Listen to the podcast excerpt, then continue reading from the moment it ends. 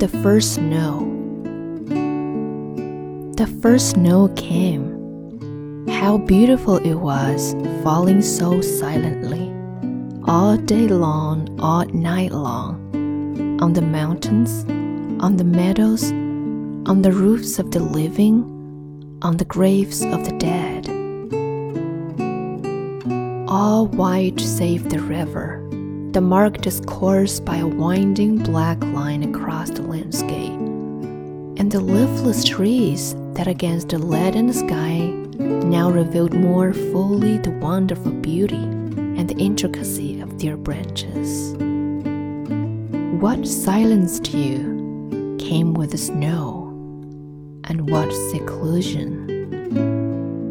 Every sound was muffled, every noise changed to something soft and musical. No more trampling hoops, no more rattling wheels only the chiming of sleigh bells beating as swift and merrily as the hearts of children.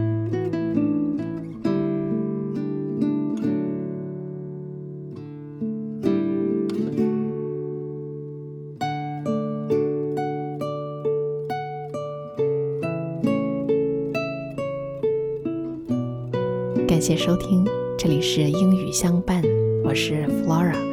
聆听更多英语美文，请关注“英语相伴”公众号。咱们下期见。